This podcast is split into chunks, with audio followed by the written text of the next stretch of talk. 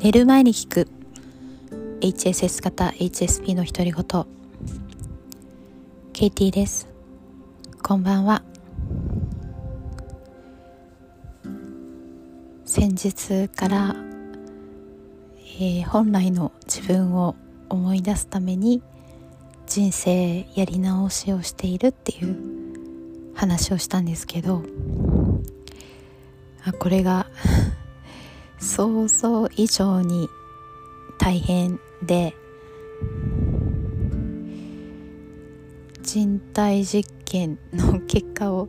ちょっと残しておこうかなと思って、えー、ちょっと疲れてるのでまた話が飛ぶかもしれないんですけどお話ししたいと思います。えー、やっぱりあの感情を感じるっていうのがものすごく難しいなっていうことを日々感じていて、えーまあ、何回か前からあの松田達則さんのメンタリングを受けて、えー、まず自分を思い出すために、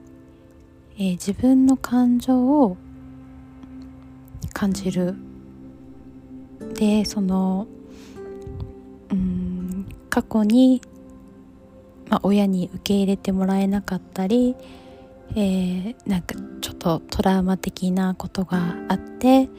えー、傷ついてしまって本音を見せられなくなってしまった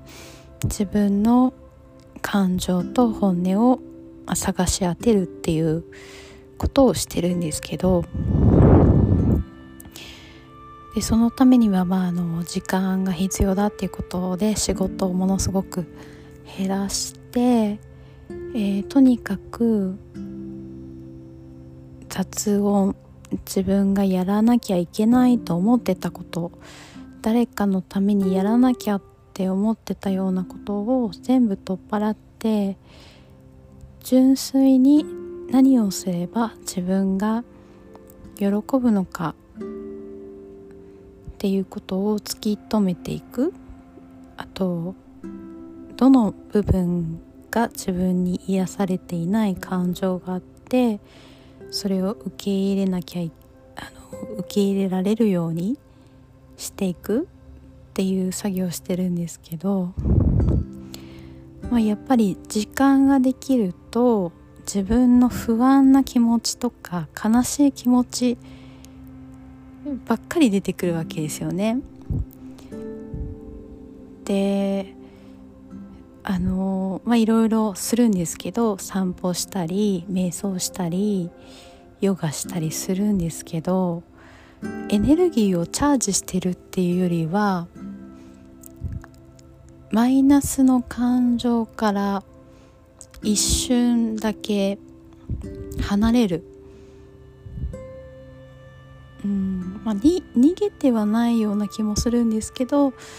まあ逃げてるのかな、まあ、離れる。っていう感覚であのー、とってもエネルギーチャージするところまでいかない。って思ってて自分が何してしたら喜べるのかわからない。で、えーまあ、悩み始めるんですよね。であのただその中でやっぱりすごく発見があってで、まあ、今日あの増田達則さんタッツンって呼んでるんですけどタッツンと,、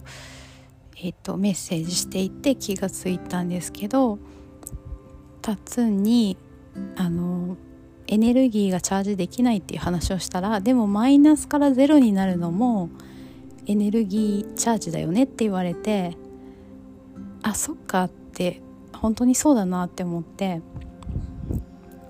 つまりあのやっぱり自分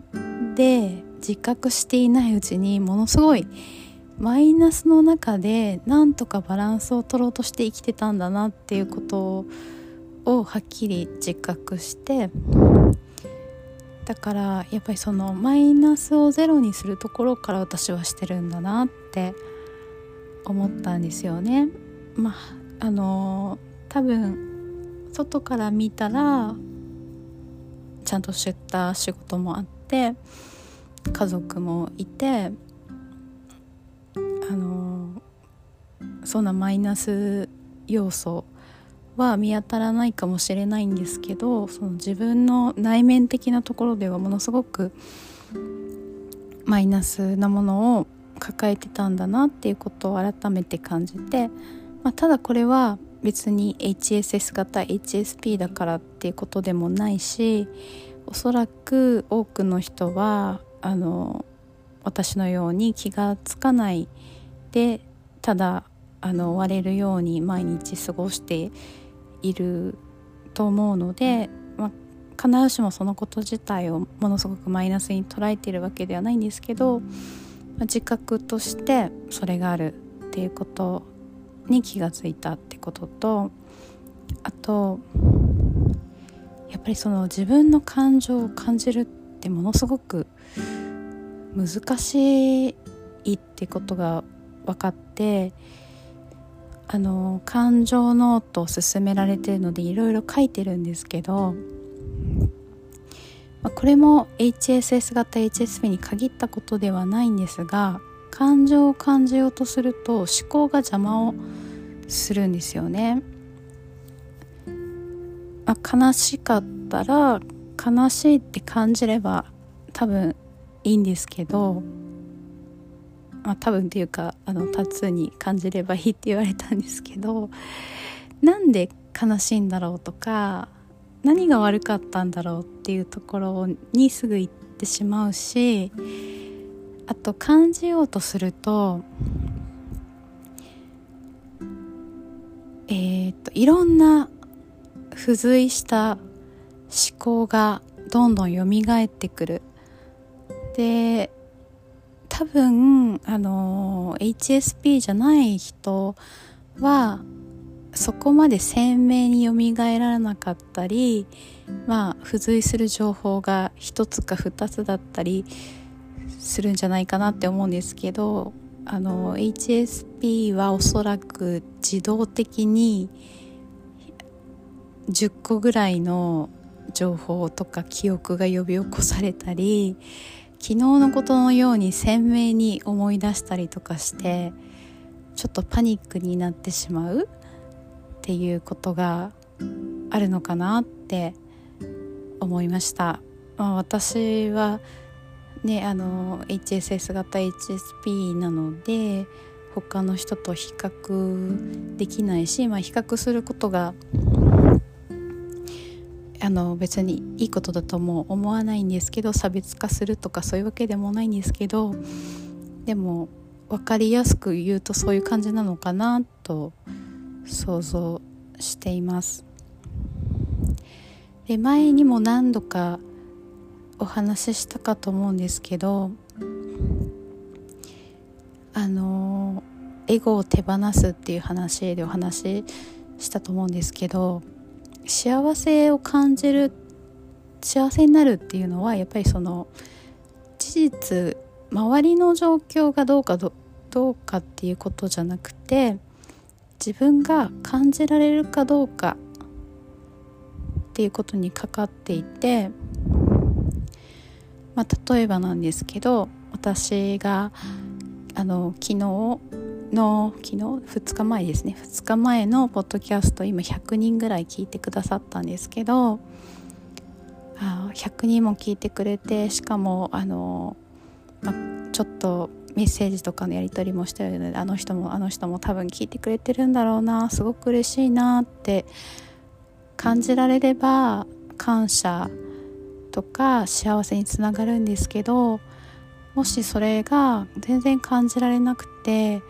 あ今日は100人聞いてくれたけど明日はどうかなとかあなんとかさんは1,000人聞いてくれてるのに100人しか聞いてくれてないとかってなると全然感じられないのでその何人聞いてくれたかっていうことは実はどうでもよくって自分がそれを感じられる感謝とか愛を感じられる感覚があるかどうかなんだと思うんですよね。なので思ったのは、まあ、HSS 型 HSP は特に思考優位になりがちなのでその思考優位から感覚優位にどうしたら変えられるかっていうところがまず一つ目のチャレンジ大きなチャレンジなのかなっていう自分としては結構 大きな発見かなというふうに思いました。また、え人体実験お話ししていきたいと思います。明日から週末ですがまあお仕事の方もいらっしゃるかもしれませんが良い週末を過ごされますようにあなたがあなたらしく明日もいられますように今日もぐっすりおやすみなさい。